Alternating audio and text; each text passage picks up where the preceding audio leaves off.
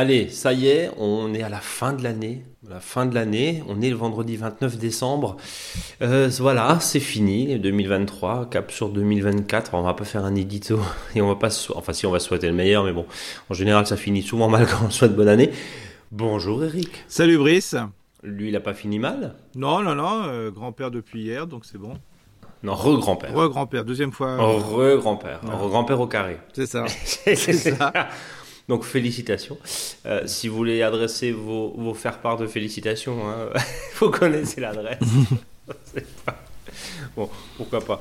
Euh, une mini grelinette hein, dans le berceau, pourquoi pas. Bah écoute, Bon, euh, ouais. on va peut-être attendre un petit peu. Comment tu vas, cher Eric? Bah ça va. Le... Bon, c'est vrai que le, le temps est, est très printanier. Euh, Et caniculaire. Oui, caniculaire, parce que alors c'est pas forcément par rapport aux températures qu'on voit ça, mais par rapport à la- à l'activité de la faune hein, et, de la, et de la flore aussi. hein. Euh, c'est bon, je vois les, les oiseaux là. euh, j'ai- assisté à quelques balles, je dirais, de fin d'année des mésanges et compagnie qui commençaient à se à se chercher, hein, euh, juste comme euh, voilà pour euh, annoncer le printemps. Donc ça c'est quand même terrible. Voilà, des bourgeons très gonflés aussi au niveau végétal. hein. C'est voilà. des salades, nous de notre côté, ben ils ont pris un coup de froid un moment, mais ils reviennent complètement. hein. Il y en a que j'avais pas couvertes. Bon ben voilà, c'est pas un problème. Les bleds qui, re- qui se redressent. Donc on est euh, voilà, je, ce qui on craint toujours quand il y a une période comme ça, c'est le s'il y a un gros coup de froid après quoi. Mais voilà, donc euh, là on est en, comme si nous étions euh, presque début mars là en train de tranquillement. On est quasiment au mois de mars, Ouais. ouais, avec des températures qui, Ouais. qui sont autour des, on va dire quoi, des, des 10 degrés. Oui, à oui, c'est ça. Quand même la très, nuit, très euh, doux. la nuit, on a, on- chez nous, on n'approche même pas les 5 degrés. hein, donc. Ouais, c'est- c'est c'est pas. euh, Alors bon, on, on va pas refaire ce qu'on se dit depuis, Non, euh, depuis des années, mais c'est vrai qu'il y, a- il y a une vraie anomalie de température. Alors je regarde un petit peu la météo là sur les, sur les prochains jours.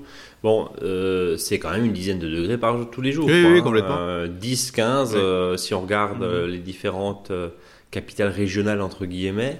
euh, c'est quand même euh, c'est quand même assez hallucinant Euh, même dans le nord hein, euh, on, on est entre 9 et 12 degrés alors bon il y a de la pluie de prévu ça c'est euh, ça, c'est plutôt une, une- une toujours bonne nouvelle parce que ça permet quand même, mine de rien, de recharger. hein, Mhm. Et au final, on voit les, les spécialistes qui disent qu'au final, ça a tendance quand même Mhm. et euh, ça inverse quand même la, la mauvaise tendance. Donc, c'est positif. Mais c'est vrai qu'il fait particulièrement chaud. Tu disais les bourgeons qui gonflent. Oui. J'étais assez frappé hier. Mhm. euh, euh, Enfin, j'ai un. magnolia dans un grand pot qui va être planté là avant, avant, avant mars, euh, au printemps. Donc, dans un grand pot, les bourgeons sont très gonflés, alors que le- la, la bestiole, j'allais dire, bah, elle est dans la cave en bas. Alors, évidemment, c'est une température constante, hein, il y a une quinzaine de degrés, mais, mais euh, normalement, ça gonfle. Ça, enfin, cet état-là, on l'a au mois de mars. Quoi. Oui, tout à fait. Donc- Et puis, on le voit bien, nous, qui, qui sommes une région traditionnellement euh, voilà, couverte de géranium et compagnie. Oui. Euh, bah, si vous avez laissé vos géraniums dehors, bon, bah voilà, hein, vous n'êtes pas rentré, vous avez laissé parce que, pas par négligence, mais pour le fait de dire, bah tiens, ils vont mourir de leur belle mort et je les enlèverai au courant de l'hiver. Ben, euh, moi j'ai des géraniums, je veux dire, pas retombants, mais les autres. euh, voilà, qui sont euh, que je, voilà qu'on condamnait un petit peu, voilà, parce que j'ai fait des boutures. Euh, bah, ils sont comme si c'était euh, voilà au début mars, hein, mars avril. ils sont ceux que j'ai rentrés, ils sont plus de feuilles presque. Enfin, ce ne sont pas des plantes d'appartement. hein, on le verra. Je le redirai cette phrase là. vous verrez après dans le sujet. Euh, faut pas oublier que une plante d'appartement peut rester dans un appartement. Une plante qui subit le froid euh, et qui ne supporte pas le froid n'est pas une plante d'appartement. hein. C'est plutôt une plante, ce qu'on appelle d'orangerie, comme à une époque où on mettait, euh, on rentrait les plantes dans un lieu hyper euh, lumineux, euh, voilà, sans être non plus très frappé par le soleil, mais qui restait des températures très fraîches, quoi. hein. Donc Mm. euh, voilà, ceux qui ont laissé leurs plantes, euh, je dirais, euh, qui sont euh, annuelles, enfin qui sont considérées comme annuelles, mais qui sont en réalité des plantes vivaces dans des pays plus tropicaux et autres, bah, ils n'ont pas trop bougé ceux-là. hein. Bon, ils ont eu un petit coup de froid à un moment, mais dans les secteurs où il y a un peu de protection, ils n'ont pas bougé. hein. Bon, en tout cas, l'idée, euh, c'est de se dire que de toute façon, il y a une anomalie de température, ça. Mm.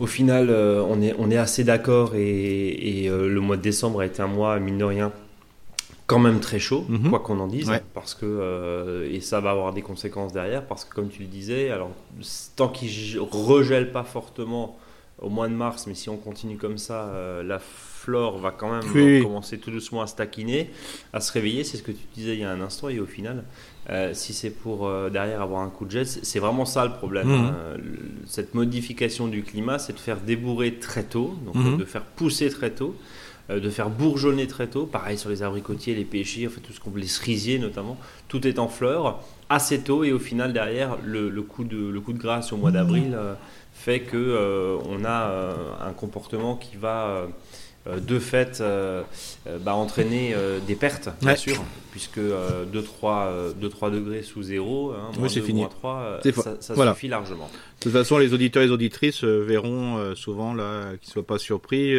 sur la pousse continue des bulbes de printemps.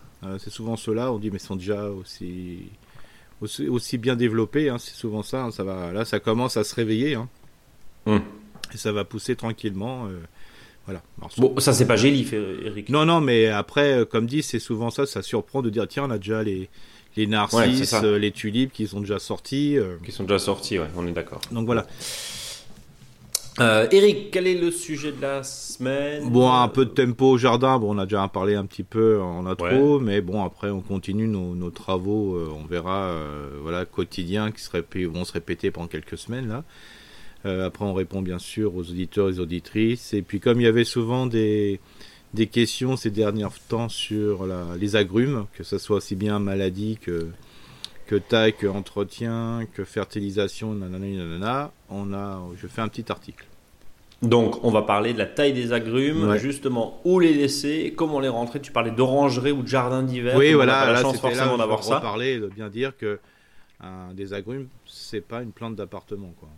Voilà, donc euh, ça veut dire qu'il faut euh, aussi euh, voir où les stocker, parce que bien sûr, Ouais. il y a dans certains cas un certain nombre de d'idées reçues et on ne sait pas forcément, enfin c'est pas forcément la, la, la place à côté de la cheminée, surtout pas, et, et encore moins dans une ambiance, dans une ambiance, pardon, on est à 20-22 degrés, ils aiment pas ça du tout. quoi, hein. donc euh, il y a éventuellement des, des, des petites, des, des petites précautions à prendre. Eric, rapidement au jardin, on bouture, on taille, on fait les trous pour les plantations. Si gèle Ouais. pas, bon là a priori c'est pas le cas. Et si le sol est pas gorgé d'eau, Là, c'est pas- ça, ça- dépôt, il va reflotter là. Ouais, donc euh, là, ça peut être un peu différent. ouais. Alors, n'oubliez Mais- pas de, si vous voulez, euh, des fois planter, euh, vous dites, voilà, d'ici 15 jours, 3 semaines, je veux planter à cet endroit-là. Voilà, bah, ce que vous pouvez faire, c'est bâcher le sol. hein, si vous avez une bâche vraiment imperméable, euh, voilà, vous pouvez, si vous, estimez que c'est trop gorgé d'eau, voilà, ou une semi-perméable, hein, voilà, c'est, ça évite d'avoir euh, trop de flotte. Euh, comme ça, Mhm. ça vous prépare un sol qui est un peu plus sec pour l'entretien après. hein. Je sais que Bon. mon papa, il faisait ça, par exemple, parce qu'il aimait bien décompacter le sol à une période de l'année. Et des fois, il mettait une protection sur le sol pour pas que ça soit trop humide, pour faciliter le, le coup de, de fourche-bêche. quoi. Dernier point, Eric, tu disais faire les trous pour les plantations, des Mm. arbres, on peut planter, on le rappelle, jusqu'en mars, hein, bien sûr. Euh, bon, l'idée c'est euh, évidemment de, de donner un petit peu à manger, tu le disais, hein, Mhm. euh, chaque, on, on se répète chaque semaine, mais pour ceux qui ont qui nous ont pas euh, qui nous ont pas suivi les autres les autres semaines, et puis là on est entre Noël et Nouvel An, donc en général certains lèvent le pied. Il est toujours intéressant de rappeler compost mûr, corne broyée. Enfin bref, faut donner du miam. Oui, voilà. Donc là, il y a des fois, des, même s'il pleut de temps en temps, il y a des travaux de, de broyage hein, qui se font. Quand vous recépez les arbres, quand vous taillez, vous élaguez. Le broyat qui en est issu, hein, qui soit plus ou moins grossier. hein. Je rappelle, en ce moment, on utilise plutôt un broyeur à branches Mhm. plutôt qu'un broyeur à végétaux. Bien que ceux d'une certaine qualité et d'un certain prix, hein, de toute façon, la qualité, il y a souvent une notion avec le prix, euh, font, euh, voilà, ça, ça passe quoi. Mais là, on est plutôt sur des broyeurs à bois, parce que le bois, je veux dire, il n'y a pas de feuilles et compagnie. Donc ça fait des déchets un peu plus grossiers, un peu plus jolis. Euh, si on veut faire du paillage en surface, je dirais pour faire un peu de l'esthétisme. Je rappelle, hein, ce qu'on peut, on n'est pas forcé d'acheter un seul type de paillage. Parce que des fois, on trouve que le paillage un peu esthétique est très est cher, hein, surtout quand on a vidé le sachet, il n'y a plus grand chose après. Donc, ce qu'on peut faire, c'est mettre un, un, broyat un peu plus grossier, un peu, plus, un peu moins joli en, en première couche, et mettre une deuxième couche de fignol, hein, ce que j'appelle pour fignoler un petit peu, euh, avec un paillis qui est un peu plus joli, euh, voilà, qu'on peut acheter. Euh, donc on n'est pas double fond. Un double fond. Comme ça, ça, ça permet quand même d'optimiser souvent des, quantités de, broie, de paillis esthétiques qui sont un peu chères. Oui, parce qu'on va le rappeler, hein, une bonne couche, c'est 5-10 cm. Ouais, hein. ouais, en dessous, c'est pas la peine. Voilà, voilà, en dessous de 5 cm, c'est voilà, ça va faire un, comme on appelle, euh, pas grand chose. Hein. Je veux dire, ça va faire joli à un moment. Et dès que la nature va rentrer en, voilà, en activité avec euh, ces températures qui vont remonter, ça va vite euh, voilà, partir. Hein. Donc autant de, si on veut mettre un peu de broyat, on peut mettre des feuilles, hein, puis après on met du broyat dessus. Des fois il y en a qui me posent la question, est-ce qu'on mélange broyat et feuilles? Oui. Mais si vous voulez côté esthétique, on met les feuilles et après on met le broyat. Donc l'idée, c'est encore une fois de maintenir ces 10 bons centimètres. Hein, oui, alors après, il ne faut pas 10 centimètres de paillage automatiquement. Mais je veux dire, euh, entre la litière que vous avez de des années précédentes plus ce que vous allez mettre en plus, ça vous fait, presque 10 Oui, au total. Après, ça dépend ce qu'on met. Si on met effectivement des écorces, euh, c'est peut-être pas la peine de partir sur 10 cm. C'est sûr que si on met par exemple du lin ou ce genre de choses, bah, le lin en plus, euh, par définition, on peut pas trop le récupérer. Donc si on achète un paillis, ça a un certain coût, c'est ce que tu disais. et, c'est vrai que si c'était juste pour se poudrer, honnêtement, au mois d'avril, vous avez déjà les pissenlits dedans. Donc c'est vrai que ça va perdre en intérêt. On est, euh, on est tout à fait d'accord. Et globalement, on taille, on retrouve bien sûr tous tes mm. conseils sur notre blog monjardinbio.com. Eric, autre chose à rajouter au, thème Non, non, c'est bon. Euh, comme dit, euh, là, vous avez encore euh, des bulbes dans les grandes surfaces. Oui. Voilà. Pas trop tard, bah, malgré la bah, chaleur là, comme, là, on est en température. je veux dire, regardez si les bulbes ne sont pas trop développés dans les sachets ou pourris. Mhm. Alors là, ils sont vraiment trop développés. Euh, mais euh, voilà, comme les températures sont voilà, euh, clémentes, vous pouvez en mettre. Hein. Ça, c'est le bon plan. Mm. Ça, c'est le bon plan. bien, Eric, on va passer aux questions que vous nous envoyez, chers auditrices et chers auditeurs, pardon, sur contact.monjardinbio.com. France qui nous dit J'ai constaté, alors ça, rajoute à son dernier mail, hein, mais qu'on a déjà traité, j'ai constaté sur un pommier planté il y a 5 ans une espèce de pourriture blanche à plusieurs endroits. Elle nous a envoyé la photo. Quelle en est la cause et que faire? Mine, merci pour tous vos conseils longue vie à On s'aime fort. On dirait de la cochenille, Eric Alors, euh, et là, on dirait du flocon. Alors, oui, alors c'est, un insecte suceur, mais c'est pas forcément de la cochenille. Là, c'est du puceron lanigère. Ah. C'est-à-dire, euh, c'est, un puceron qui fait du coton. Voilà. Euh, ça fait un peu comme du coton, de la laine, d'où le nom lanigère, quoi. Et on le retrouve sur un certain nombre d'arbres fruitiers, notamment les, pommiers, quoi. Hein. Voilà. Donc euh, c'est un puceron qui voilà qui est vraiment très embêtant parce qu'une fois qu'il est fixé, euh, bah, il est vraiment fixé quoi, voilà, et ça mhm. peut provoquer des dégâts importants. Alors euh, c'est un c'est un insecte piqueur, hein, comme là, aussi la cochenille, parce qu'on peut retrouver un peu des fois ce côté un peu voilà, ça fait un peu de la, de la farine là, enfin une espèce de farine coton là. Euh, le principe, c'est il faut, faut empêcher qu'il respire. Donc là, vous faites frais au printemps une huile blanche. Voilà, tout simplement. Alors, qu'est-ce que tu appelles une huile blanche? C'est un traitement d'hiver hein, qui est autorisé en agriculture biologique et qui permet justement de recouvrir l'insecte euh, d'une pellicule d'huile et donc ça l'empêche de respirer, donc il meurt. Alors, euh, est-ce que, est-ce que l'huile, non mais par exemple de l'huile de colza, oui, l'huile de colza, l'huile de, cuisine, ça, peut fonctionner. Ça peut marcher, ouais, complètement. Ok. Donc, pourquoi pas ce genre de choses. Et si sur des, sur des écorces un peu plus épaisses et si vous êtes vraiment embêté, euh, ce qui a possibilité, vous prenez un, gel hydroalcoolique, quoi, et vous pulvérisez dessus. Mais il faut que ça soit à certains petits endroits. Mais souvent, ce qui se passe sur euh, du puceron la Niger, euh, vous avez des fois des foyers, un endroit, un foyer, comme ça. D'accord. Donc vous pouvez le permettre de prendre de l'alcool à brûler, par exemple, et faire une petite pulvérisation qu'à l'endroit, hein, je répète bien. Ou, au pinceau oui, au pinceau, voilà. Ou au pinceau. Donc plutôt, donc plutôt une solution alcoolique, oui, c'est ça, exactement. Juste à l'endroit là. Le, savon. Ça, ça suffit pas, c'est. Ça suffit pas. Enfin voilà. Après, donc euh, il faut vraiment une, frappe chirurgicale. Ouais, hein, c'est là, ça, voilà. Et en- souvent, c'est, on se dit, tiens, c'est marrant, tous les ans, à cet endroit-là, j'ai euh, cette problématique. Quoi. Et, et juste l'enlever, alors, je sais pas moi, avec une brosse à oui, dents, vous avec, pouvez, euh, mais des fois, quand il y en a partout, et euh, voilà, après, ça va dans ouais, les. pas fini quoi. Ah, bien sûr, dans le, le cas de l'auditrice. euh, oui, oui c'est ça. L'auditrice, oui. L'auditrice, euh, c'est sur du bois qui est très jeune.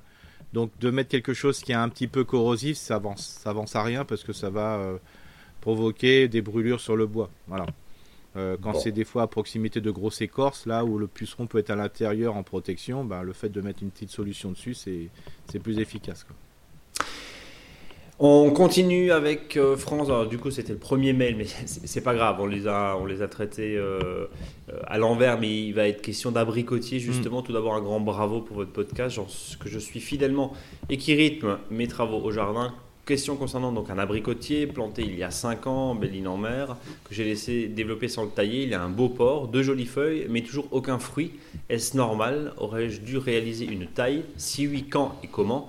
Ma voisine a également planté un abricotier deux ans déjà et euh, cet été une très belle récolte. Merci d'avance pour vos conseils et belle fête de fin d'année. Euh, elle nous a envoyé la photo. Alors, Oui, alors quand on a un abricotier, Ouais, pas alors- très haut. Pas très haut, mais bon, ça c'est pas grave. hein, C'est c'est un bastige. Alors, quand je dis bastige, c'est par rapport à la hauteur du tronc. hein, donc euh, c'est pratique parce que c'est pratique, un, pour le gérer.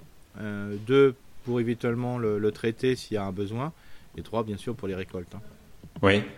Euh, là, quand on voit l'abricotier comme ceci, bon, après, bon, voilà, il y a quelques petits défauts de taille, mais bon, voilà, c'est pas très grave. Mais quand on voit les bourgeons, ce sont des bourgeons qui sont, je dirais, qui vont donner des fleurs cette année en principe. hein.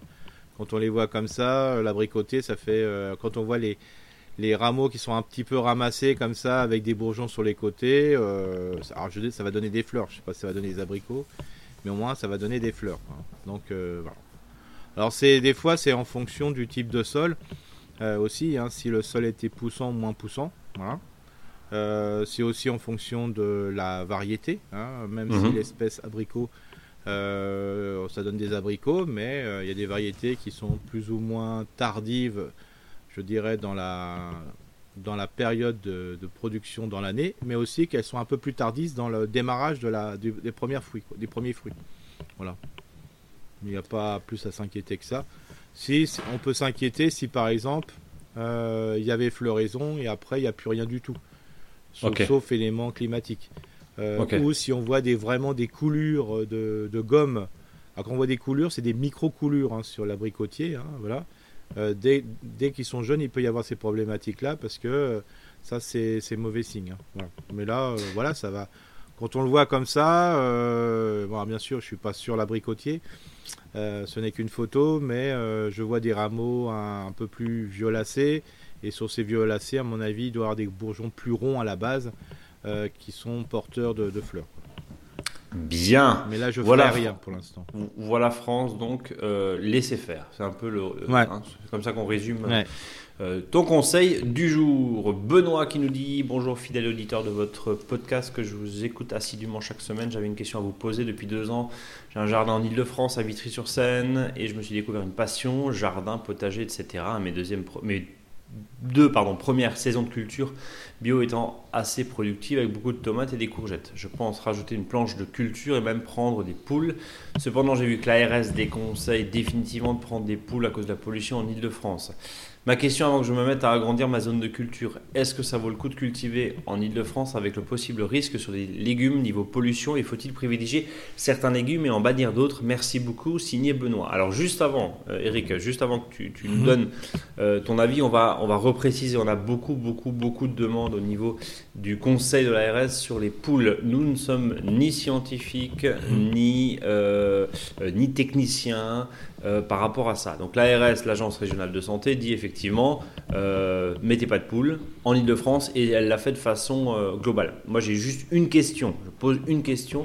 Je pense qu'il y a des élevages de poules en plein air en Ile-de-France, enfin je pense, hein, j'espère- pas à je- Paris intramuros. Ouais. Pardon? Oui, je l'espère parce que si. bah, voilà, et, et- et alors pourquoi les professionnels auraient, euh, enfin pourquoi les professionnels et les œufs sont-ils contrôlés? Je pose la question, je ne sais pas, j'ai pas la réponse. Si quelqu'un nous écoute et a la réponse, je veux bien parce que c'est une question qui revient depuis six mois. On a mais, des dizaines de mails en ce sens-là. Maintenant, en ce qui concerne euh, la culture en milieu urbain, Eric, tu avais fait un, dossier. Et d'ailleurs, tu voulais nous en, nous en parler par rapport à ça. Bah, Quel est ton avis à toi? bah, Disons que bien sûr, en milieu urbain, avec les retombées, parce que le, le, principe souvent, c'est euh, on parle de, de, pollution et souvent, bah, c'est pollution climatique, hein, ça tombe sur le sol et les, les plantes vont s'en nourrir au niveau des nutriments. Hein. Alors c'est sûr que euh, ça, ça c'est pas la peine de faire une étude. Euh, en milieu urbain, c'est plus pollué qu'en milieu qui n'est pas forcément urbain, quoique par rapport aux pesticides, en milieu urbain, il y en a beaucoup moins, mais des métaux lourds. Quoi, hein. donc c'est choisis ta pollution. Ouais, choisis. Voilà, c'est. Voilà. Il manquerait plus qu'on fasse euh, de l'agriculture en milieu urbain. Euh, là, on aurait métaux lourds et pesticides. Donc euh, voilà, c'est compliqué, je le sais. Hein, c'est des fois on ferme les yeux. Voilà, on se dit si on faisait des analyses de tous les sols où il y a des jardins familiaux, par exemple, bah, on serait surpris. Et, Eric, juste, on va, rappeler hein, ces jardins familiaux qui datent quoi des années. C'est d'après-guerre, hein, Oui, c'est hein. ça, euh, voilà. Enfin, d'après-guerre, euh, voilà, c'était même, même un peu avant. Donc, euh, c'est des endroits qui étaient souvent près de l'usine, près. voilà.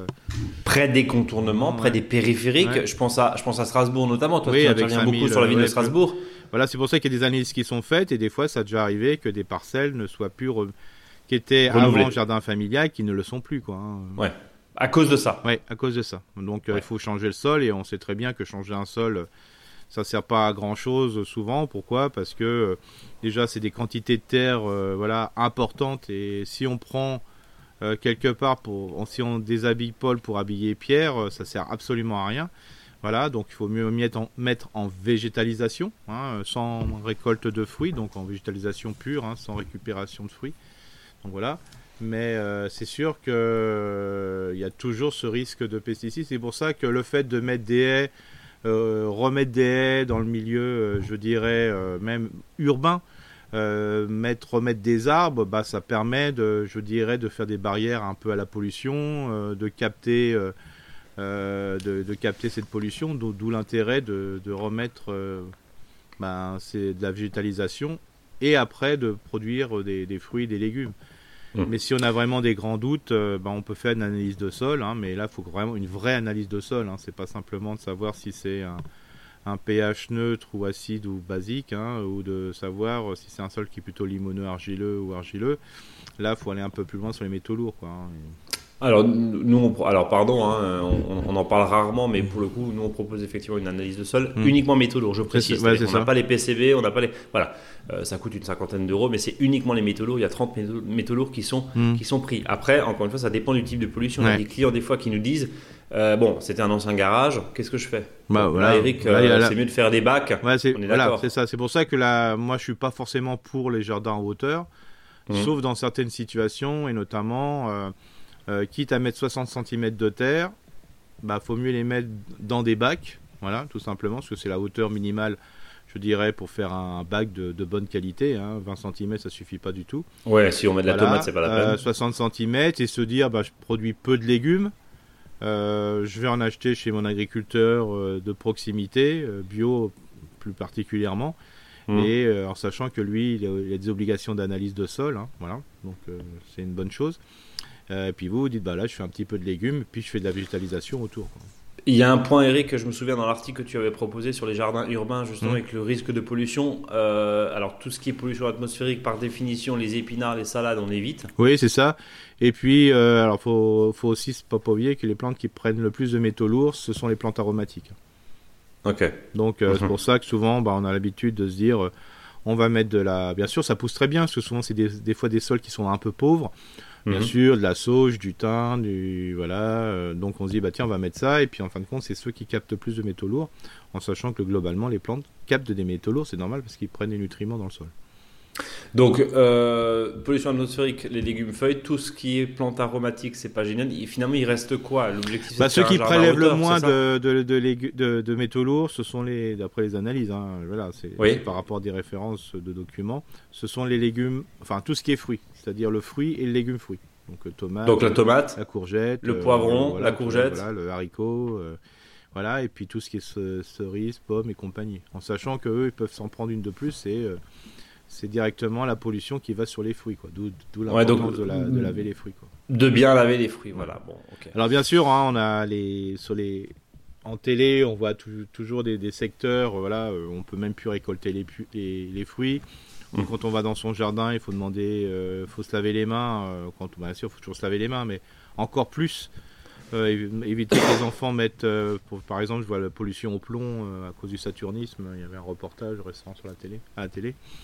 Et donc là aussi, hein, bah, quand on, voilà, on a des risques, on joue pas à ce jeu-là, quoi. hein. on cherche même pas de, de- je dirais même, euh, c'est très compliqué de, de faire même du jardin en hauteur parce que il faudrait aussi protéger l'ensemble et compagnie. Donc euh, Si, si j'ai un doute sur le sol, alors évidemment la, la- la partie euh, atmosphérique, on va pas se mentir, mis à part mettre une tonnelle, une serre ou quoi que ce Ouais. soit, et encore, Ouais. bon, par définition c'est le même air pour tout le monde, mais euh, j'ai un problème ou une suspicion ou un problème avéré, on disait jardin à hauteur, donc c'est-à-dire quoi C'est des bacs c'est des bacs, voilà, des bacs euh, avec euh, 50 au minimum. Qu'on isole du sol, Eric, du oui, coup voilà. ou pas? Alors faut l'isoler. On peut mettre un géotextile pour pas qu'il y ait. le- voilà. Alors c'est pour ça qu'en dessous de 50 cm, c'est compliqué parce que sinon ça fait de la plante en pot. Alors que si on fait euh, alors, presque le fait de mettre un géotextile imperméable euh, permet de ne pas avoir, je dirais, de, de lien entre la- le sol qui est infecté et la terre qu'on vient de mettre. Voilà. Mhm. Et ceux qui me posent la question de savoir, disent oui, mais comment le sol n'est pas tout à fait vivant euh, parce qu'il n'y a pas justement cette proximité. Cet en- échange, en échange. ouais. Je vous rappelle, par exemple, en agriculture biologique, il est interdit d'avoir euh, des sols, euh, je dirais, en bac euh, sans lien avec le sol. Voilà. Mhm. Et, euh, voilà. Donc, euh, bah, oui, bah, c'est mieux que rien. Quoi. Voilà. Donc si on vraiment on veut, on isole effectivement, Ouais. la, la- on, on isole, on cloisonne, Ouais.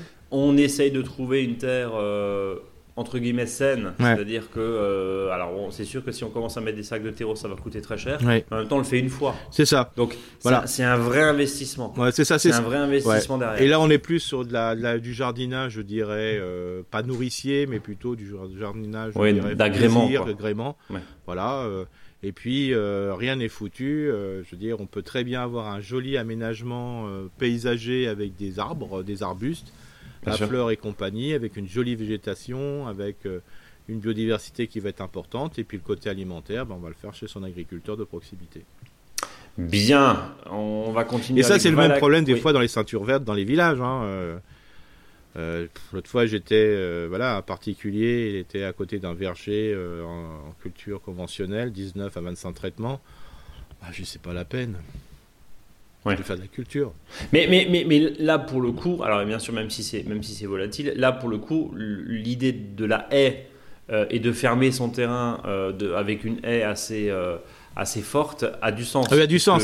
Mais, on, le on va gros quand même problème- le gros- largement limiter les dérives potentielles. Exactement, voilà. Et puis après, de plus en plus, la législation va faire qu'on pourra. Oui, Voilà, il y a plein de choses. les zones de non-traitement, etc. Voilà. Mais le gros souci, c'est qu'aujourd'hui, que ce soit en Alsace ou ailleurs, avoir un terrain de 10 arts, euh, c'est compliqué, quoi.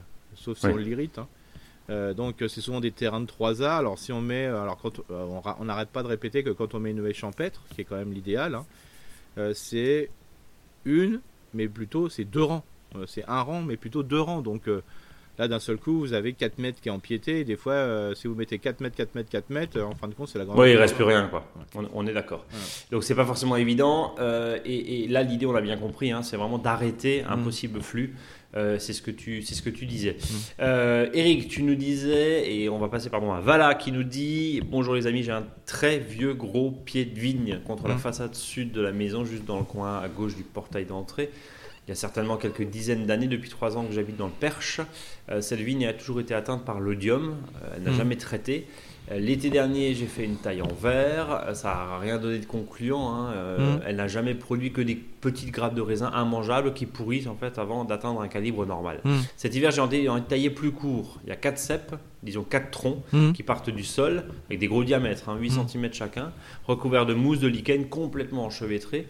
Alors, bon, clairement, hein, euh, c'est ce qu'on peut voir euh, et on le voit sur la photo que Valan nous a envoyée. On, est sur vraiment une espèce de forêt, de forêt de, de, vignes, de, de, lianes, de vignes. Voilà. Comment m'y prendre? Les rabattre tous les quatre au ras du sol, n'en laisser qu'un seul ou deux, mais lequel à quelle hauteur? Difficile de distinguer le plus jeune du plus vieux. Tailler les quatre un peu plus haut en laissant sur chacun un ou deux rameaux plus fins. Supprimer complètement ce pied trop proche de la façade. Euh, peut-être responsable de l'humidité à l'intérieur, et planter un nouveau pied de vide de l'autre côté du portail. Euh, oui, mais il y a malheureusement là un laurier euh, cerise, et si j'ai bien compris vos propos de la semaine dernière, euh, ça ne permettra pas à la nouvelle vigne de prospérer. Bref, je trouve, je trouve nulle part des réponses. Tout ce qui parle de taille de vigne concerne celles de type culture vigneronne, et non pas des espèces de grandes lianes qui recouvrent une hmm. tolèle de portail comme chez moi. Merci d'avance pour vos réponses. Douce fête et bonheur à tous. Qu'est-ce qu'on peut raconter sur un vieux, vieux, vieux enchevêtrement de pied de vigne? Alors moi, sur, euh, sur, un, sur un pied comme ça, ce que je ferais, c'est euh, se fixer son objectif. Est-ce qu'on veut simplement que ce soit une végétalisation euh, voilà, du portail point? Donc, Dans ces cas-là, on laisse. On laisse, voilà, et on mhm. fait comme on fait avant, quoi, voilà en sachant que comme il y a un excès de végétalisation et des tiges qui s'étirent de plus en plus loin euh, des, branches principales, bah, c'est normal que bah, c'est trop, c'est trop fouillis. Et donc euh, la vigne, euh, il n'y a pas de problème de d'oïdium ou de midiou sur la vigne si on la laisse pousser, je dirais, sur des dizaines et des dizaines de mètres. Mais là, comme mhm. tout est concentré sur quatre cèpes, quatre branches principales au même endroit, bah il y a trop sur un espace quoi. Alors moi, ce que je tenterais, hein, parce que j'ai bien compris que l'auditrice souhaite avoir, ou l'éditeur euh, souhaite avoir euh, du raisin. Euh, donc, c'est l'intérêt quand on met de la vigne. Moi, je ferais quand même, je, je tenterais le truc de. Alors, c'est un peu de boulot là. Alors, il faut le faire en vraiment en plusieurs étapes. Ce serait d'en de, garder qu'un. Voilà. Donc, on, on, supprime. trois. Et dans, dans, alors, donc, c'est quand même un. C'est ouais, c'est une révolution là. Ça va être une révolution dans le pied et des fois le fait de tout couper d'un seul coup, c'est c'est pas très bon pour le végétal. Bon, sachant que la vigne a une capacité, euh, je dirais, de, pouvoir se restructurer, mais ça vaudrait coup de le faire. Mais ce que je ferais avant ça, c'est quand même de récupérer euh, des belles pousses, euh, souvent qui est à l'extrémité du portail, là, au bout, quoi. des rameaux qui sont intéressants, voilà, de, des bois jeunes, de prendre des tronçons de 30 à 40 cm et de les bouturer.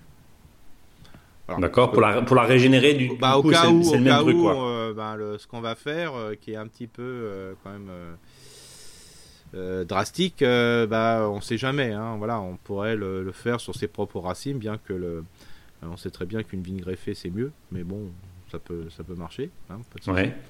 Donc moi, je, par contre, quand on va couper sur les quatre et en garder qu'un, euh, moi, je dirais qu'on est un petit peu sur le, un petit peu un peu le bonheur, la chance, parce que euh, poursuivre exactement dans un fouillis végétal euh, à qui appartient quoi, c'est compliqué. Alors, moi, je dirais que le, rameau, enfin, le premier cep qu'on va couper, qu'il faut enlever au fur et à mesure. Hein. Voilà. on coupe tronçon par tronçon. le 1 et le 2, c'est par chance, hein, si on n'a pas coupé le meilleur parce que c'est compliqué à identifier lequel qui est mieux quoi. Parce que des fois c'est l'ensemble qui fait qu'on a une vue d'ensemble, donc euh, c'est pas c'est compliqué. Moi je ferais le 1, je commencerai 1 au hasard, le 2 au hasard, et puis après le 3 et le 4 pour choisir. Là il y aura un peu plus de, de, choix, et donc il faudra choisir celui dont les rameaux euh, où il y avait des feuilles à compagnie soient le plus proche du cep. Voilà.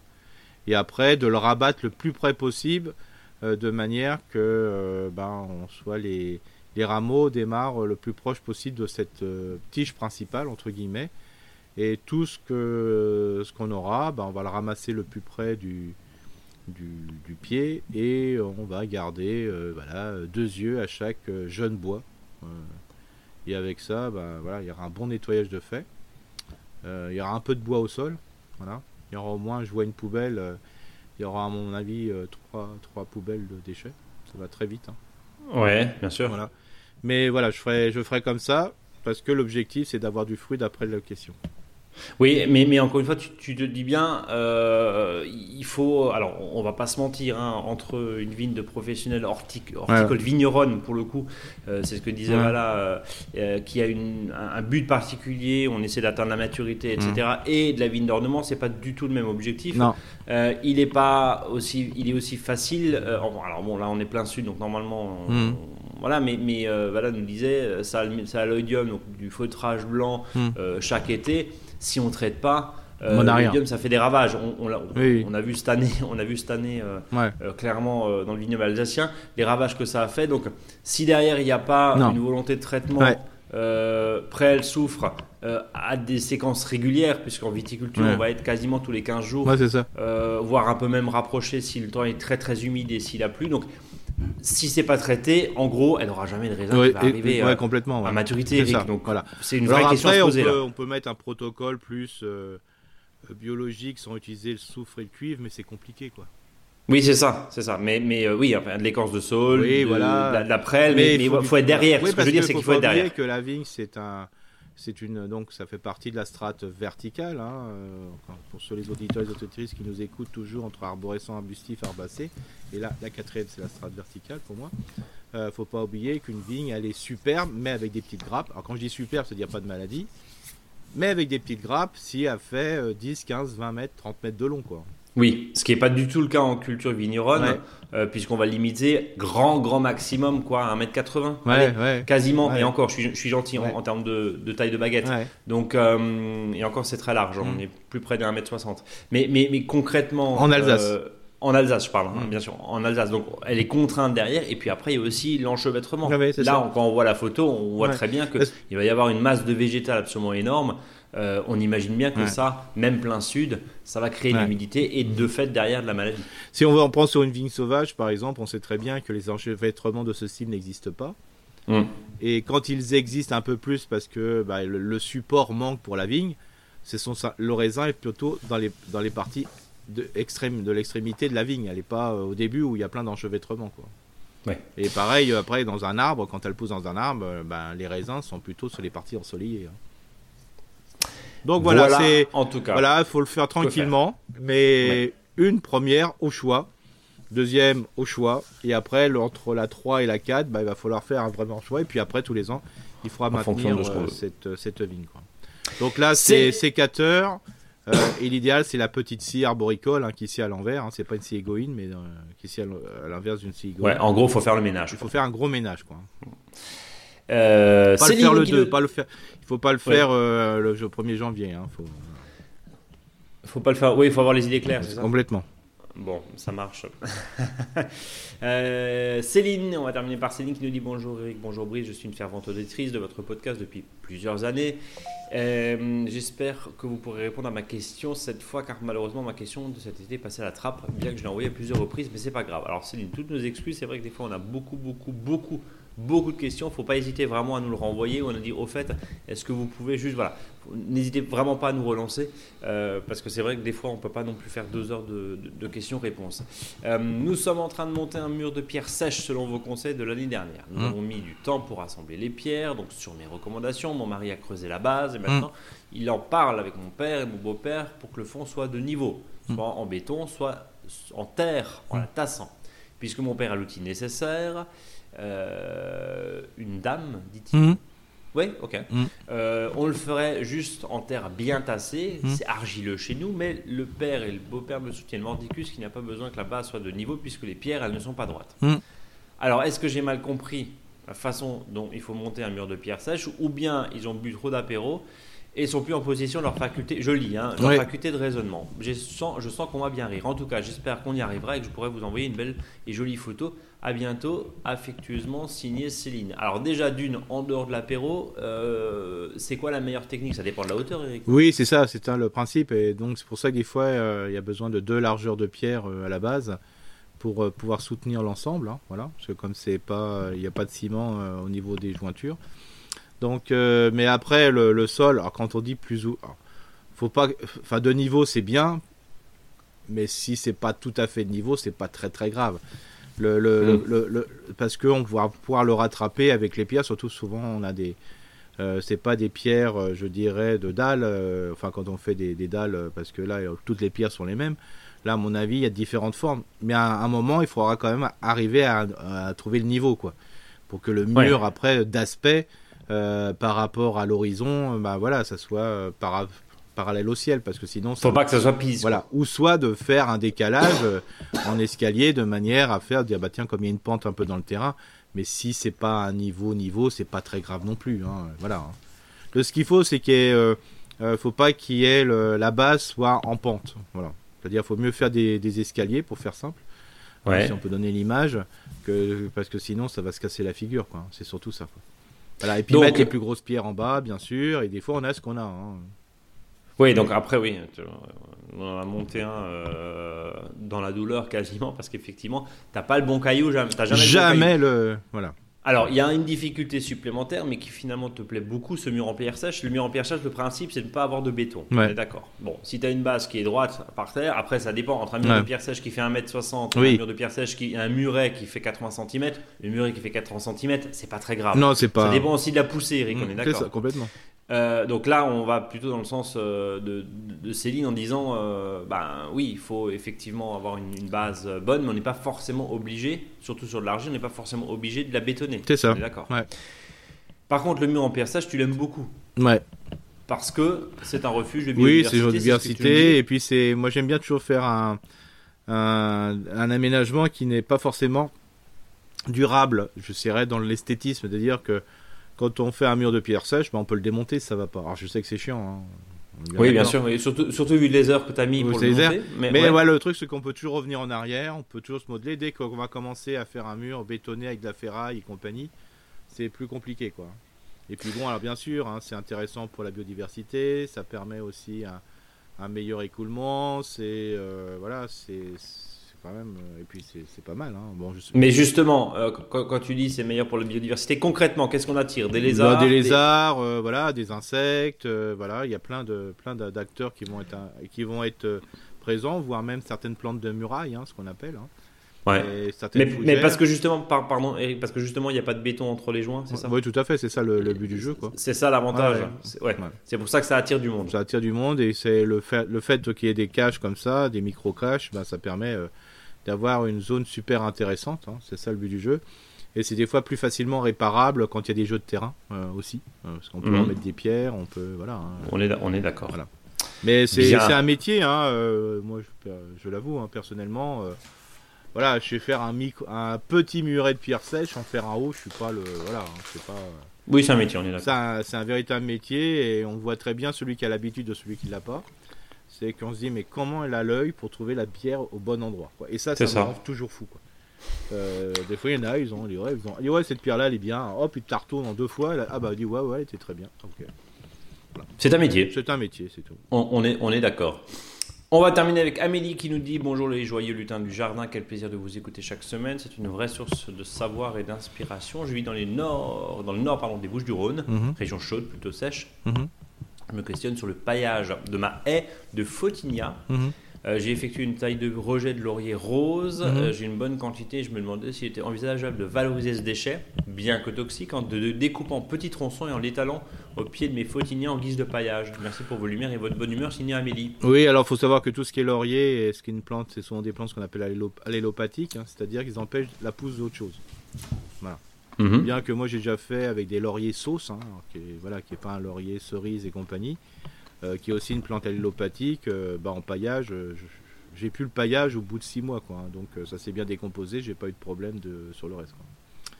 Donc moi je dis oui, il n'y a pas de souci, hein, sauf si c'est des mètres cubes et des mètres cubes de, laurier rose. Ce que tu nous dis chaque fois, c'est une question de dosage. C'est toujours une question de dosage, voilà. C'est voilà, quand c'est le même déchet, euh, voilà, euh, sur des grosses quantités, ça pose problème. Mais là, s'il y a un mélange, allez, on va, soyons un peu fous, s'il y a un peu de taille de tuya, euh, du laurier rose, et ainsi de suite, bah, ça marche très bien, parce que c'est un ensemble qui va faire que ça va, ça va faire un paillage, donc c'est pas, c'est pas très grave, quoi. Et puis si là, on n'en met pas 10 cm pour le coup, comme ce qu'on disait au début de l'émission, en fait, ça passe, quoi. ça, va, ça va être dégradé, il faut juste pas un gros tas. C'est ça. Et là, le but du jeu, si ça peut être mélangé, c'est ce déchet qui est grossier, avec euh, un peu une feuille, ça va. C'est intéressant parce que c'est un peu plus nourricier, mais ça va durer un peu plus moins longtemps parce qu'on va créer une zone, un milieu plutôt humide, donc ça va mhm. favoriser la décomposition des branches. Voilà. Mais sinon, euh, voilà, il n'y a pas de, il a pas de souci là-dessus quoi. Milfeutigna aujourd'hui, c'est quand même la plante qui est incontournable, je dirais. Il y a autre chose que ça, mais ceux qui aimaient bien euh, les, les haies de laurier, euh, cerise par exemple, euh, bah, c'est vrai, bah, c'est une plante qui est, qui est quand même plus de, l'arbuste, je dirais, d'une haie libre, hein, c'est-à-dire avec en laissant pousser. c'est une plante qui fleurit, c'est très joli. Voilà, le feuillage est joli, ses feuilles sont vernissées, pourquoi pas. Moi, ce que je crains toujours, c'est qu'il y a tellement de photinia. J'ai peur qu'un jour il y a un, virus ou un truc à photinia, quoi. Voilà, c'est tout. Ouais, comme on a pu l'avoir sur le dépérissement du, du tuyard. Oui, voilà, c'est ça. Moi, ça me fait toujours peur, c'est quand il y a un excès. C'est pour ça, osez le mélange avec les, photinia. Ça, ça, pose pas Mélangez-vous. Bon. Eric, on rappelle à nos auditrices et nos auditeurs que bien sûr en 2024, ils pourront nous écrire sur contact.monjardinbio.com pour euh, nous envoyer vos questions, réactions. N'hésitez pas encore une fois à renvoyer oui, des coucou, je suis là. Euh, on, ne peut pas en traiter 15 ou 20 par, euh, par semaine, c'est pas possible. Donc voilà, à l'instar de, je crois que c'était Céline hein, tout à l'heure. Eric, je te propose de passer à ton dossier de la semaine. Oui, sur les agrumes. La taille des agrumes. Oui, parce qu'on a là pendant des semaines, on a eu une question à fois sur un agrume. Donc euh, c'est une plante qui est, importante. C'est vu le changement climatique, euh, voilà. Alors avant tout, il faut se poser la question si les gens souhaitent en acheter, parce que je sais que ça peut être un cadeau de Noël. Euh, le cadeau de Noël, c'est souvent, bah, on a trouvé une occasion, enfin plutôt pas une occasion, mais un prix à peu près correct avec des fruits qui sont dessus, et on offre ça. Mais voilà, on ne sait pas des fois si, quelle est la, la variété, quoi. Alors justement, déjà, on va, démonter une idée reçue. Est-ce qu'il faut acheter un fruit, est-ce qu'il faut acheter pardon, un, agrume, un citronnier, un oranger ou que sais-je encore avec des fruits dessus? Ou au final, euh, ça c'est un peu du marketing et c'est pour te Oui, ça, bah, ça fait plus plaisir. Hein. C'est comme euh, moi, je supporte pas acheter, euh, si j'achète des fleurs, par exemple en pot, j'aime pas quand c'est fleuri. Ouais. Voilà. enfin, 99% de la clientèle, Eric, mm. euh, va acheter avec des, une plante fleurie. C'est ça, elle va l'acheter. C'est ça. C'est pas belle. Voilà. Alors euh, moi, des fois, je dis mais elle est triste ta plante. Ouais, mais ça va fleurir quoi. Hein. donc. Euh, donc c'est pour ça. Alors c'est pour ça que des fruits, souvent, ça a été mis dans des conditions particulières, dans mhm. les bonnes conditions. Alors quand les, les conditions particulières, c'est dans les bonnes conditions, hein. très bonnes conditions, quoi. Et donc ça va arriver dans une situation. Alors c'est vrai qu'on va peut-être manger ou pas les fruits qui sont dessus, voilà. Et puis après, le truc va crever, quoi. Donc, euh, des fois, ce qui est intéressant, c'est euh, si on veut acheter vraiment euh, quelque chose, c'est de, bien se renseigner, d'aller chez des spécialistes, parce qu'aujourd'hui, maintenant, comme c'est une, il existe des spécialistes. Hein. Alors, c'est sûr que la, promotion pas chère du magasin de grande surface entre le bidon de lessive et la, la dinde farcie, bon, bah, des fois, c'est là qu'on l'achète parce que c'est pas cher, c'est, mais bon, les résultats sont pas top top. Euh, donc c'est pour ça il faut se renseigner et puis il faut pas oublier aujourd'hui que est-ce qu'il faut savoir si on le met en pot en pleine terre? Ne pas oublier que certains agrumes euh, aujourd'hui euh, il y en a qui vont supporter des coups de froid quoi. Du moins 12, du moins 13 degrés mais attention hein, plus on va se rapprocher de climat continental c'est-à-dire plutôt Grand Est et compagnie le nord, voilà, attention, on est encore en climat continental, hein, c'est avec des hivers qui peuvent être très froids. Euh, là, quand on voit le, le, sol comme ça, on pourrait avoir des citronniers et des. Euh, et je dirais, enfin tout ce qui est agrumes, on peut les avoir dehors parce qu'avec des températures comme on a, euh, là il n'y a pas de souci. Hein. Ça, c'est la température idéale, je dirais, pour qu'un citronnier ou un mandarinier puisse passer l'hiver. Là, mais aujourd'hui, on ne sait pas si février ou fin janvier, il va pas faire de moins 15 pendant. oui, ça on n'en sait rien. en climat continental, c'est compliqué de le savoir. Donc, on est d'accord. Voilà, donc on sera amené dans les régions plus au nord euh, et à l'est d'avoir des plantes en pot. Voilà. Et je le rappelle, comme pour tout à l'heure, je ne sais plus de quoi je parlais, mais ça, voilà. ça c'est quand on devient grand-père. Euh, c'est de savoir que les agrumes ne sont pas des plantes d'appartement. Voilà. Donc ça veut dire. Alors justement, qu'est-ce qu'on en fait en hiver? Alors déjà, il faudrait. Alors quand on va le rentrer, il faut que ça soit des températures. On remet dans une pièce à euh, vraiment qui est bien, où il y a une belle luminosité et euh, l'idéal c'est vers euh, entre 8 et 12 degrés. Ouais, enfin une pièce à 8-12 degrés dans une maison d'habitation, à part peut-être dans la véranda. Ouais, c'est ça. enfin, si t'as une véranda, quoi. T'as pas de véranda, tu fais comment Voilà, bah, la véranda, c'est pour dire, c'est l'orangerie, l'orangerie. Ouais, c'est ça. voilà, je dis toujours orangerie, mais c'est orangerie qu'il faut dire. Euh, l'orangerie d'une époque. Quoi, hein. Voilà, il y avait de la luminosité, les températures descendaient, mais nous n'étions pas, euh, c'était pas une plante d'appartement. C'était pas gélif. Avec des températures euh, supérieur à 16-17 degrés et avec un chauffage au sol. Alors des fois on me dit oui mais dans certaines administrations, grandes salles, euh, médiathèques et compagnie, des fois il y a des beaux, des beaux, euh, des beaux pieds. Alors souvent c'est à l'entrée, il fait toujours plus frais. Et aujourd'hui avec la législation d'avoir des températures bien plus basses, où le, le- on doit être en dessous de 19 degrés, voilà, ben, bah, peut-être qu'à l'entrée on est à 16-17. Ouais, donc on est quasiment à ce Voilà. que tu nous dis, quoi. C'est Ouais. ça le, le- but du jeu. hein. Puis avec une super luminosité. Quoi. Voilà. Donc ça, c'est important. Euh, donc le choix de la plante est important, sauf si vous voulez le, le coup de cœur euh, bouquet. hein. J'appelle ça le coup de cœur bouquet pour une plante. C'est bah, si j'achète un bouquet, de toute façon, de plantes euh, qui vont mourir euh, dans 10 jours, euh, c'est le même prix. Alors autant d'acheter à, bah ok, alors là ça veut dire que vous condamnez la plante et vous achetez euh, une plante euh, qui va finir comme un bouquet, c'est-à-dire tout complètement desséché. Voilà. Si c'est vous le gardez l'hiver, que ça soit en pot, et surtout si c'est en pot, il faut la protéger avec des voiles, voilà, différents voiles que vous allez mettre dessus et de la paille pour maintenir une certaine température. Et puis surtout, si vous avez une maison et si l'oranger ou le citronnier n'est pas trop gros, c'est que dès que c'est un peu li- dehors, ben, sortez votre oranger. Quoi. Donc, les, les- alors, oranger, citronnier. Ouais, hein, oranger, on- citronnier, on- enfin, agrumes, voilà, hein, les agrumes, voilà. en, en général. Ouais. Mais Eric, euh, donc à choisir, ça veut dire que même pendant l'hiver, parce que Ouais. l'idée c'est quand même d'avoir peur un peu des, des, des variations. Ouais. Euh, là concrètement, euh, j'ai un citronnier, je l'ai rangé parce qu'il y avait du moins 2, moins 3. Ouais, bah là, on peut- Euh, bah là, moi je sorti- ressortirais quoi. Il n'y a, pas de risque Non. justement de choc thermique. Non, non, le long d'un mur, par exemple, ça pose pas de problème. hein. Ok. Donc l'idée c'est de le ressortir ou éventuellement sur Ouais. la terrasse, euh, Ouais. enfin quelque chose de plus abrité qui par Mm. définition sera beaucoup moins euh, Mm. exposé au froid. Euh, ça peut descendre jusqu'à combien un citronnier, un oranger? Bah, des fois, il y, a des- y y y a trucs, c'est des moins 11, moins 12. Donc, euh, mais là, bien sûr, le but du jeu, il faut pas que ça gèle, quoi, c'est tout. Ouais, faut, oui. Voilà. Donc, euh, on va éviter le zéro. C'est ça, on va éviter le zéro. Ça, veut dire ça. Euh, et on sait très bien combien de fois on a déjà vu des citronniers où il y avait euh, moins de feuilles que d'épines sur ton vieux sapin de Noël, quoi. Ouais, c'est ça. c'est voilà, c'est un peu compliqué. Donc ça, c'est quand même important de, de, de voir. Et puis après, quand on va le rentrer, il faut pas l'arroser euh, tout le temps, parce que sinon on va avoir asphyxie radiculaire.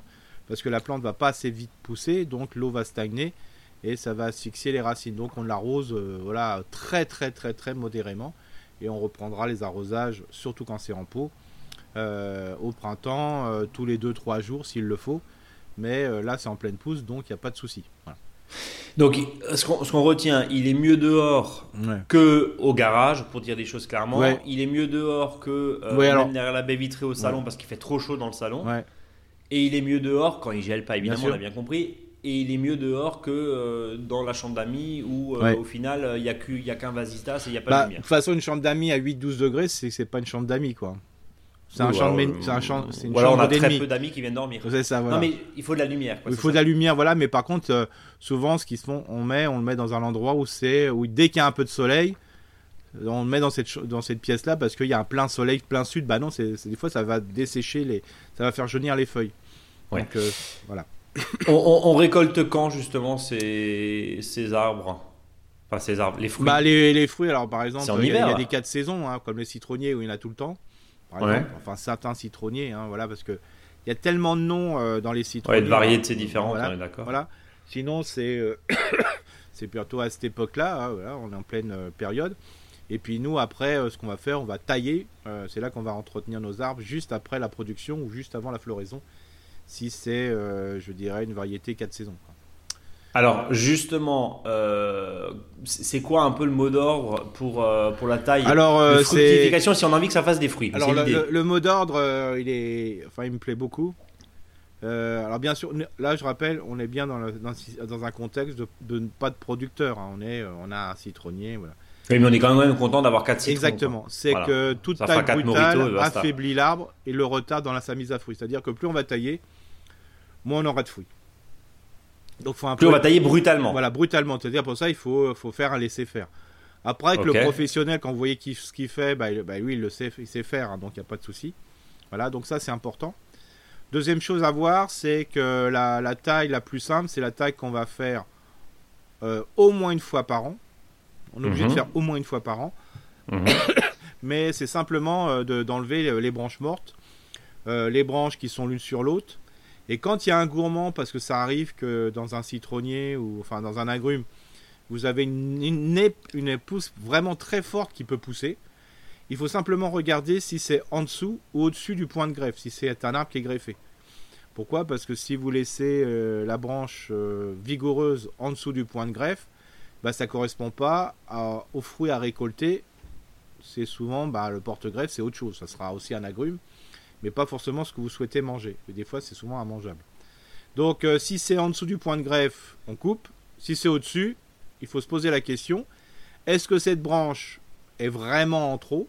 Voilà, c'est une un coup de folie euh, de l'arbre, euh, mais quand il y a un coup de folie, c'est parce qu'il y a eu souvent un coup de folie du jardinier ou de la jardinière en coupant quelque chose ou une branche qui est malade, et des fois cette branche-là Mhm. va servir de remplaçant d'une structure principale. Parce qu'il ne faut pas oublier que la plupart des agrumes sont faits plutôt en gobelet, c'est-à-dire avec 3-4 branches, pour faire simple, hein, et sur ces 4 branches, 3-4 branches principales, voire 5, va pousser des rameaux qui sont plutôt ceux-là euh, qui sont fructifères. Voilà. Donc des fois les, les gourmands, euh, ben, on peut les garder pour euh, changer euh, une charpentière qui est moribonde, qui est malade ou qui est absente. Voilà. Donc ça c'est important. Ensuite, ce qui est important, c'est soit si je taille dedans, c'est d'enlever toutes les petites pousses qui servent à rien là, euh, qui sont pas bien vigoureuses, euh, enfin très faibles, parce que sinon ça va faire une espèce d'asphyxie. Et ce qu'on craint plutôt dans l'arbre fruitier, c'est plutôt d'avoir un manque d'aération dans l'arbre, qui va être favorable aux maladies et surtout aux insectes suceurs, comme euh, les cochenilles et compagnie. Donc ça, on va enlever le maximum.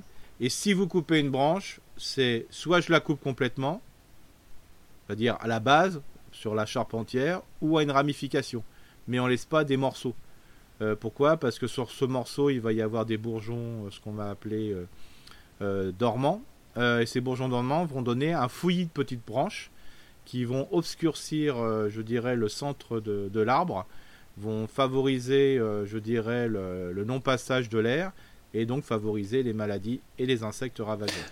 En gros, si on doit résumer, alors ton, ton mot d'ordre, si on doit résumer un petit peu ce que tu dis, c'est de l'air, de l'air, de De l'air. l'air, c'est ça. Et, et des fois, au bout d'un moment, des fois, entre euh, est-ce que je vais enlever une branche? Bah, S'il y a une branche l'une sur l'autre, il faut faire choix. Vous gardez une des deux branches. On ne peut pas laisser deux branches l'une sur l'autre. Ok, donc vraiment soit, de l'air Euh, aéré, Voilà. quoi qu'il arrive. Voilà, c'est ça. Et puis après, euh, alors bien sûr, la hauteur, c'est important aussi. Mais bon, souvent la hauteur va s'exprimer si on fait un rempotage et qu'on va donner des, des espaces supplémentaires aux racines qui vont permettre Mhm. à la plante de pousser. Parce qu'au bout d'un moment, voilà, ça va être un peu mou quoi, hein, au niveau vigueur. Et c'est pour ça que là, si on a des plantes au pot, on peut pas faire autrement que donner de l'engrais, euh, de l'engrais agrume quoi. hein. Voilà. Alors justement, les apports d'agrumes, se f- les apports d'agrumes, les apports, les apports d'engrais, pardon, euh, spécial agrumes, ou en tout cas un Ouais. engrais organique, de quand à quand? Euh, bah surtout pas pendant l'hiver, voilà. Ok. Voilà, c'est important. C'est-à-dire au printemps pour le redémarrage, à la congrégation des fruits, et puis quand il y a un peu de fruits. Voilà. Ouais. Et donc là, vous avez euh, des spécificités. C'est quoi, euh, printemps à l'automne, quoi, Voilà, c'est ça. Voilà. Et vous avez euh, des possibilités, euh, voilà, d'achat qui sont super intéressantes. Bien sûr, ça n'empêche pas de prendre plutôt des engrais dits organiques. Oui, et puis euh, les engrais naturels, évidemment, même Ouais. si c'est quasiment ce qu'on va retrouver là dans les prochains temps, uniquement euh, dans le commerce. Euh, question, tu parlais tout à l'heure des insectes, des pucerons, Oui. suceurs, piqueurs, suceurs. Il y a évidemment la cochenille qui Oui. plaie sur tous ces produits, enfin sur tous ces, sur tous ces arbres, pardon. Ouais. Et justement, quel type de produit? On parle souvent du savon noir. Oui, alors sur les pucerons, si c'est des pucerons, là, on- le savon noir peut être suffisant. Ok. Et quand c'est de la cochenille, ça c'est compliqué. Hmm. Donc là c'est Ouais. pareil, euh, on en profite que l'arbre soit dehors pour faire une pulvérisation d'huile blanche, si c'est possible. Ok. Voilà. C'est le même problème que le puceron lanigère. Hein. C'est un... Le puceron lanigère, c'est presque comme une cochenille. Hein. C'est hyper, euh, voilà, hyper puissant. Quoi. Voilà. Et avec ça, c'est déjà pas mal. Bien sûr, euh, quand les feuilles noircissent, c'est parce que vous avez du puceron dessus qui font du caca de puceron. Et le caca de puceron, ben voilà, c'est ça va couvrir les feuilles. Et sur les feuilles, donc c'est du sucre. Euh, Qu'est-ce qui va se passer? Il va se développer des champ- du champignon qui est noir qu'on appelle la fumagine. Quoi. Donc on peut nettoyer Voilà, les feuilles. Donc il faut nettoyer les feuilles. Donc là, vous, Euh, il faites y a un, aussi- vous faites un jeu de cartes, un poker, et celui qui a perdu bah, va nettoyer les feuilles. Ceci. On va nettoyer les feuilles. Ouais. Ouais, c'est- oui, ça c'est fait.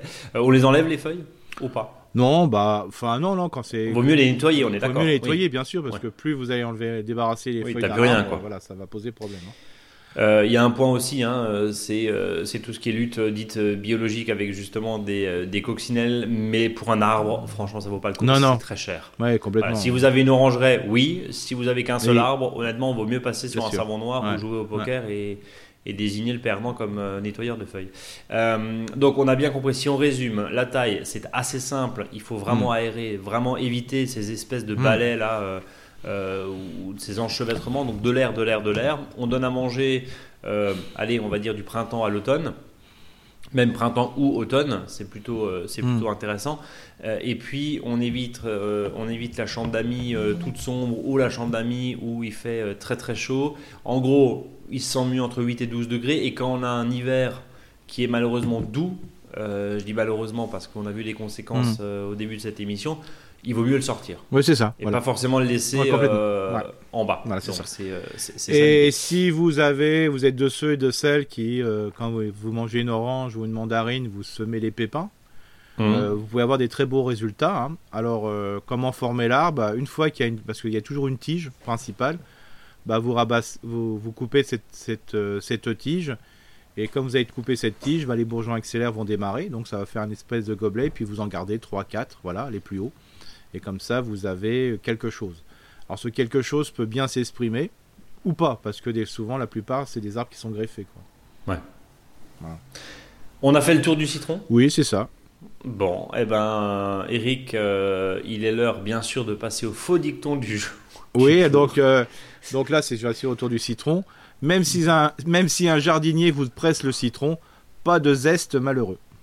Pas de zeste, surtout, pas- surtout pas. C'était Ouais. Titi Grominet qui disait pas un zeste. Ouais, Euh, voilà, on va vous laisser. ouais tiens, une question sur le zeste, parce Oui. que l'autre fois, euh, c'était une question voilà, plutôt Scrabble. Euh, le zeste, euh, il y a le zeste et le ziste, hein, pour ceux qui ne le savent pas. Euh, donc le zeste, c'est ce qui est au-dessus, et le ziste, c'est ce qui est en dessous de la pluie. La partie blanche Mm. Ok. Bah voilà, on dormira moins bête ce soir.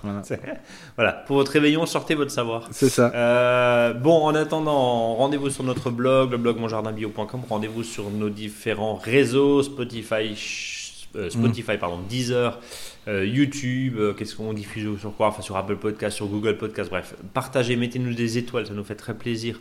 Euh, partagez ce podcast, parlez-en autour de vous, évidemment. Rendez-vous le 14 février. On ne sait pas pourquoi, mais on va vous le dire. On, le- on- on vous le dira dans les prochaines semaines. Rendez-vous le 14 février.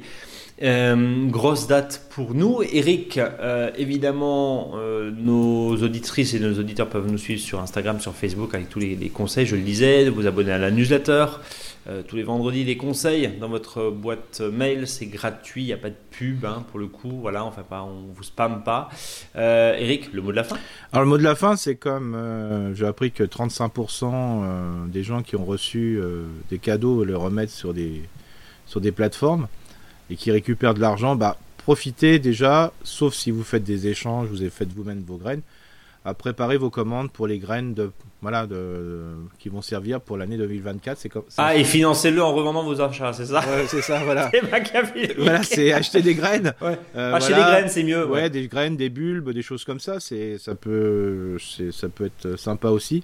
Il faut commencer à préparer parce qu'après euh, vous aurez plus le choix au niveau des stocks si vous voulez des choses Oui. particulières. Oui, donc euh, bon, à vos graines, prêt, partez. Voilà. Eric, euh, à l'année prochaine. L'année prochaine, hein, on souhaitera la bonne année la prochaine fois. Salut à tous. Salut, à l'année salut. prochaine.